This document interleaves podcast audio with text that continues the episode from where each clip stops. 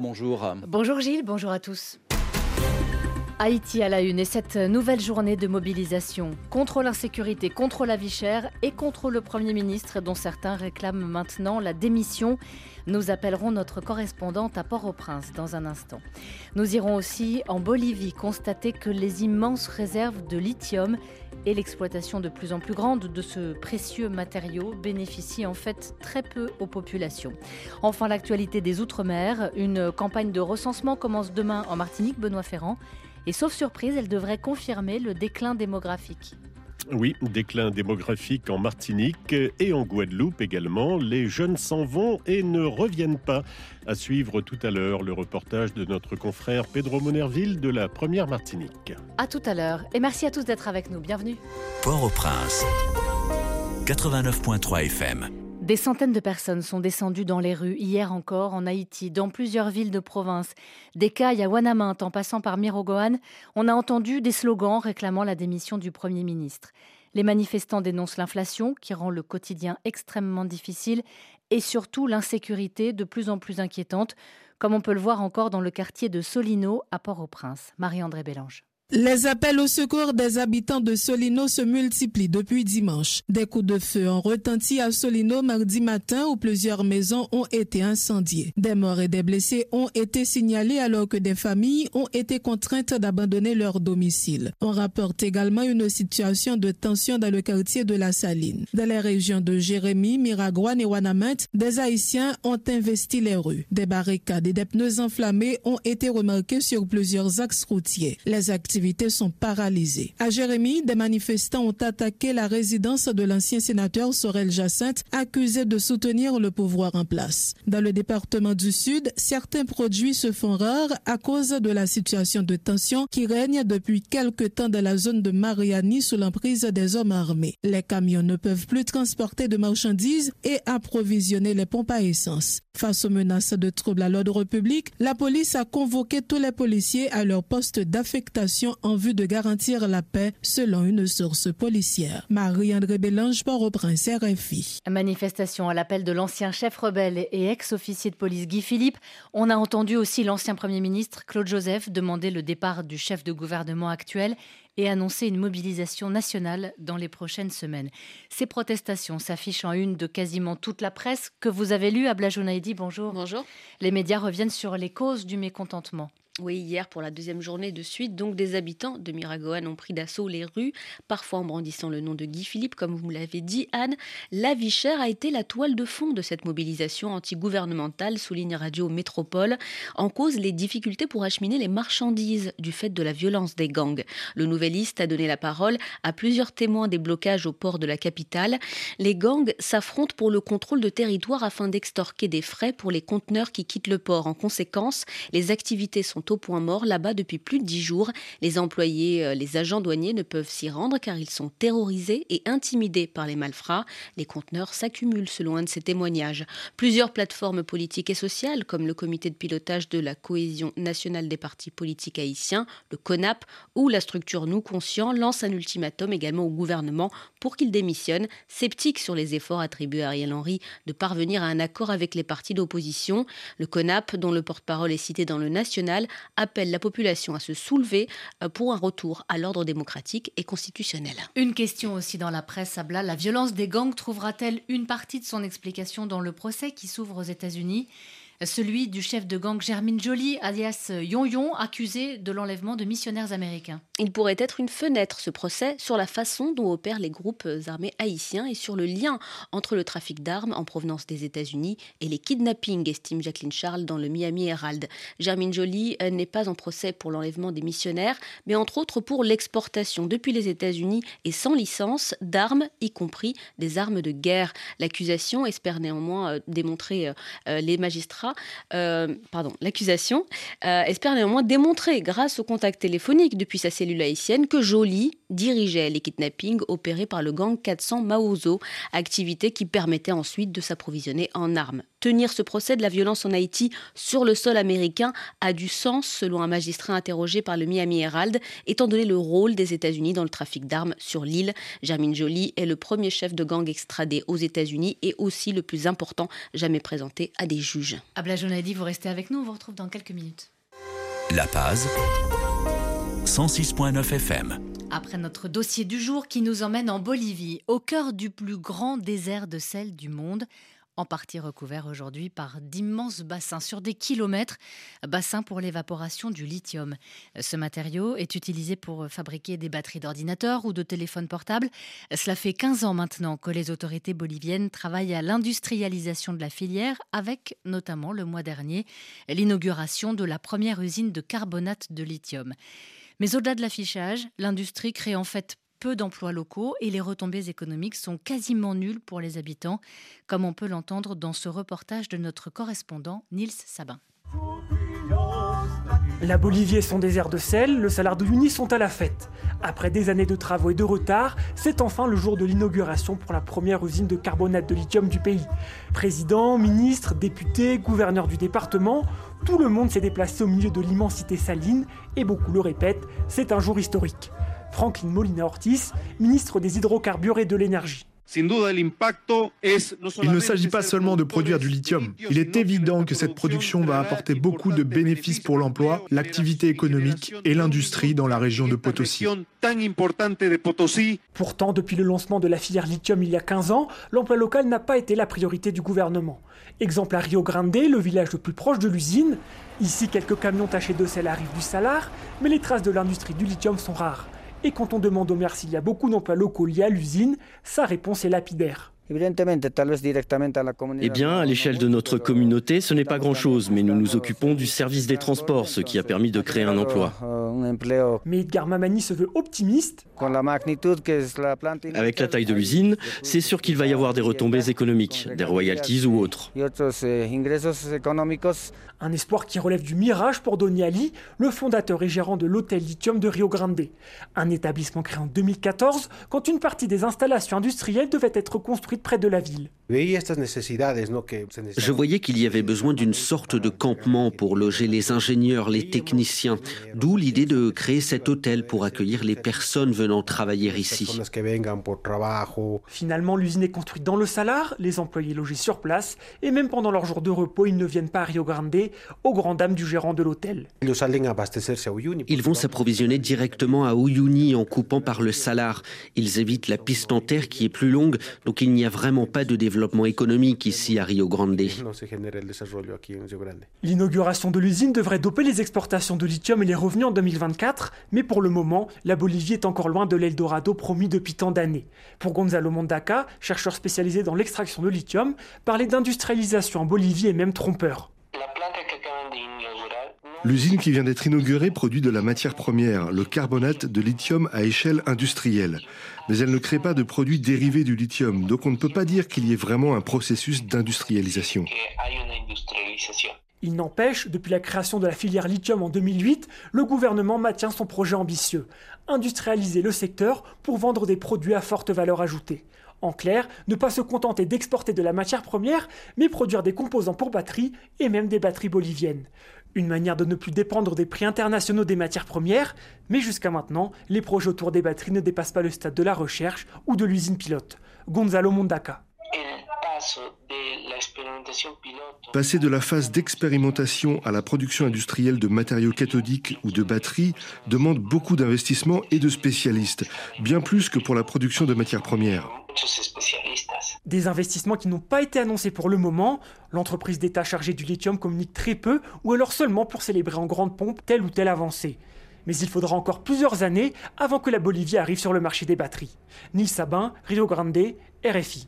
Reportage de notre correspondant en Bolivie à retrouver sur notre site internet www.rfi.fr. Le Chili, lui, mise sur euh, l'intelligence artificielle pour faire la lumière sur ses heures les plus sombres. Le président Boric a réitéré hier euh, sa promesse déjà prononcée l'an dernier d'avoir recours à l'intelligence artificielle pour euh, rechercher les détenus disparus de la dictature. Naïla de Rouanet.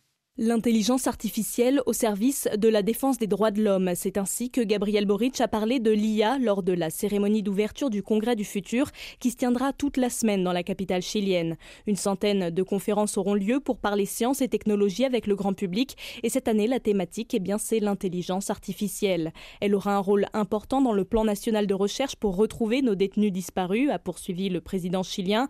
Ce plan national est une première au Chili, jamais depuis le retour de la démocratie dans le pays, un gouvernement n'avait élaboré une feuille de route aussi détaillée pour rechercher les opposants à la dictature, tués et dont les corps de plus de 1000 personnes n'ont toujours pas été retrouvés. Seulement la tâche est énorme, des milliers d'archives avec d'innombrables données doivent être traitées. L'objectif numéro un est donc de digitaliser tous les documents papier d'abord, pour ensuite, grâce à l'intelligence artificielle, ordonner puis croiser les informations et ainsi avancer dans les enquêtes. Selon la justice, 800 affaires pour disparition forcée sont aux archives et n'ont jamais abouti tandis que 100 autres sont toujours en cours d'investigation. Naïla Drouane Santiago, RFI.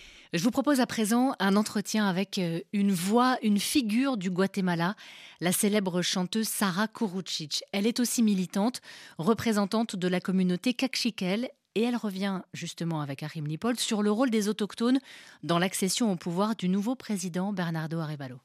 Sarah Kurucic, bonjour. Hola. Depuis l'élection surprise de Bernardo Arevalo, la communauté autochtone de Guatemala se mobilise contre les tentatives de faire annuler ce résultat. Euh, vous, vous êtes euh, chanteuse, une chanteuse euh, célèbre Guatemala et militante autochtone.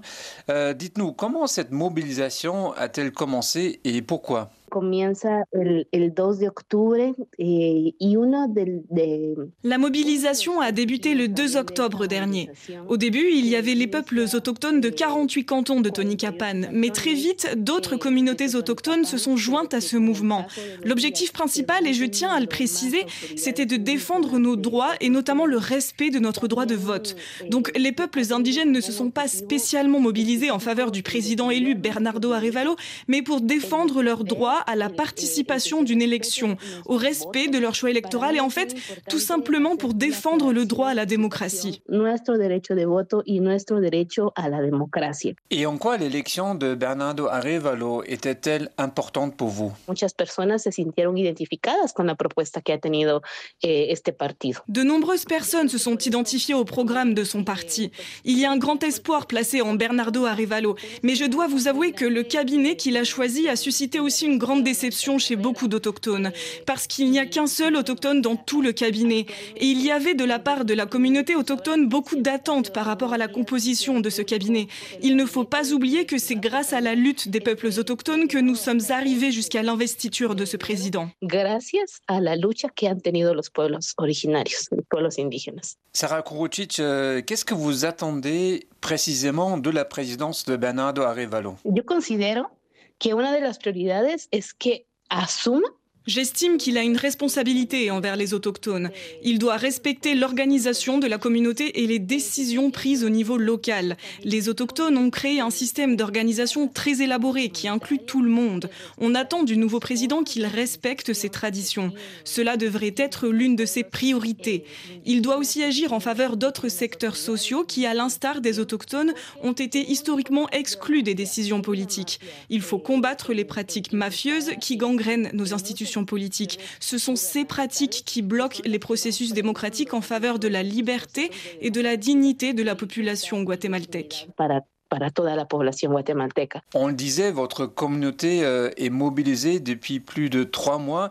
Quelle est la suite euh, de ce mouvement?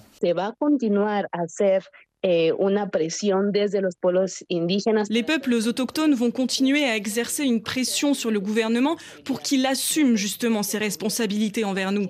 Je le répète car c'est important. L'investiture, la prise de fonction du nouveau président a pu se faire grâce à la mobilisation des peuples indigènes. Le gouvernement a une énorme dette envers nous. On va donc accompagner l'action du gouvernement, le soutenir bien sûr, mais aussi veiller à ce qu'il remplisse ses obligations et ses responsabilités envers les peuples autochtones. Hacer que, que estas obligaciones y responsabilidades se puedan cumplir. Vous avez dit que la présidence de Bernardo Arevalo suscitait beaucoup d'attentes. Est-ce que vous êtes euh, plutôt optimiste qu'il pourra réaliser ses promesses euh, Car une grande partie de l'élite conservatrice du pays continue euh, à se mobiliser contre lui? Yo siento J'ai de l'espoir. Très honnêtement, je m'accroche à l'espoir d'un changement. Un changement digne de ce nom pour notre génération, pour celles à venir, mais aussi en l'honneur de celles qui nous ont précédés. Bien sûr, il y a de quoi se sentir découragé, étant donné l'agressivité des gens, comme la procureure générale Consuelo Porras ou l'ancien président Alejandro Giammattei. Récemment, sept personnes sont mortes dans un hôpital public à cause de la corruption. Donc la corruption tue. Il y a de nombreux défis à relever sans aucun doute et je suis tout à fait réaliste, mais je veux aussi contribuer à partir de ma position d'artiste pour que les choses changent. Nous sommes nombreux à vouloir nous engager pour que cette nouvelle présidence soit une réussite et pour exiger que nos droits et notre dignité soient respectés. Sarah Kourouchich, merci beaucoup. Euh, Sarah Kourouchich, pas Alexandra du tout, célèbre chanteuse du Guatemala au micro d'Arim Lipold. Direction le Mexique à présent, le pays pleure la mort de José Agustín, figure majeure de la littérature à Blajonaidi. Oui, considéré comme le plus grand représentant de la littérature de la vague, littératura de la onda en espagnol, une expression qu'il rejetait, mais qui cherchait à désigner la rupture qu'il a incarnée dans le paysage littéraire de son pays dans les années 60, rappelle Proceso. L'écrivain, auteur de La Tumba et de Des Perfils, a marqué une génération et a doté son œuvre d'une irrévérence et d'un langage novateur, incorporant l'anglais, le parler des rues, le rock et les jeux de mots, souligne Larazón. Assimilé par la presse étrangère à un petit frère de Kerouac ou Jim Morrison, rappelle El Proceso, l'écrivain également journaliste et homme de théâtre s'est éteint après une dégradation de sa santé depuis la fin décembre. Merci à Blajounadi pour euh, cette revue de presse.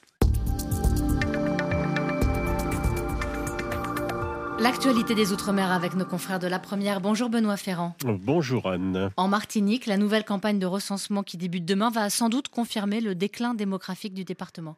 Et ce sera très certainement la même chose en Guadeloupe. Les jeunes s'en vont et ne reviennent pas toujours.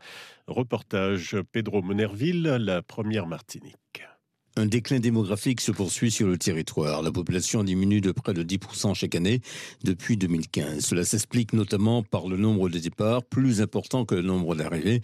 François Xavier du Sud, chef de service à l'INSEE Martinique. Les principaux éléments qui expliquent la baisse de la population en Martinique, c'est que le solde migratoire négatif. Il y a plus de départs que d'arrivées. De plus, la tendance qui se confirme, c'est également le sol naturel qui devient euh, presque équilibré, c'est-à-dire autant de naissances que de décès. Une population de plus en plus âgée, un point que l'on retrouve singulièrement aux Antilles et qui risque de s'accentuer. François Xavier du Sud. C'est aussi une caractéristique des Antilles. La population est vieillissante. C'est euh, un phénomène qu'on observe également dans la voisine guadeloupéenne. Et avec 360 749 habitants, la Martinique a perdu un peu plus de 20 000 résidents depuis presque 10 ans. Les communes du Nord sont les plus touchées et Fort-de-France est la ville la plus impactée sur ces dernières années. Pedro Bonerville. Direction la Guadeloupe, État, région, département, syndicat des eaux, ils étaient tous réunis hier à Trois-Rivières pour faire le point sur les travaux d'Hercule engagés pour rétablir un système d'adduction et de distribution d'eau performant.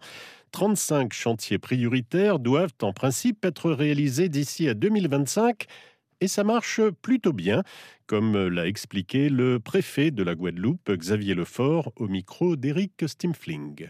Pour l'instant, on tient les coups et on tient le calendrier. Je pense qu'on est même légèrement en avance, puisque sur les 35 opérations structurantes qu'il faut faire euh, entre 2024 et 2025, il y en a aujourd'hui 18 euh, qui sont ou terminées ou en cours. L'État est directement appliqué, euh, d'abord parce que c'est un financeur, et ensuite parce qu'effectivement c'est lui qui fait appliquer la réglementation en matière d'eau. La difficulté qu'on a dû rencontrer dans les années dans les années précédentes, un déficit d'ingénierie peut-être pour euh, monter des grosses opérations. On était des opérateurs peut-être pas assez structurés ou pas assez dimensionnés. La réponse, c'est qu'aujourd'hui, moi, je, l'État y participe avec l'assistance technique, c'est qu'on a aujourd'hui une ingénierie qui est structurée. Je vois très concrètement dans la façon dont on lance les études, dans la façon dont on passe les marchés. Voilà, les choses, euh, les, avancent. C'est crucial. c'est le nerf de la guerre. Avoir une ingénierie, euh, on arrivera à faire ces travaux parce qu'on a de l'argent et surtout parce qu'on a des équipes qui sont capables effectivement de faire des études, de lancer des marchés et de suivre des travaux. Et ça, euh, effectivement, là aussi, c'est la responsabilité de l'État d'y veiller. Xavier Lefort, préfet de la Guadeloupe. Bon après-midi, Anne. À demain. À demain, Benoît Ferrand. Merci à tous d'avoir été avec nous. On se retrouve à partir de 13h10 temps universel demain. Et d'ici là, vous le savez, quand vous voulez, sur euh, l'application RFI Pure Radio.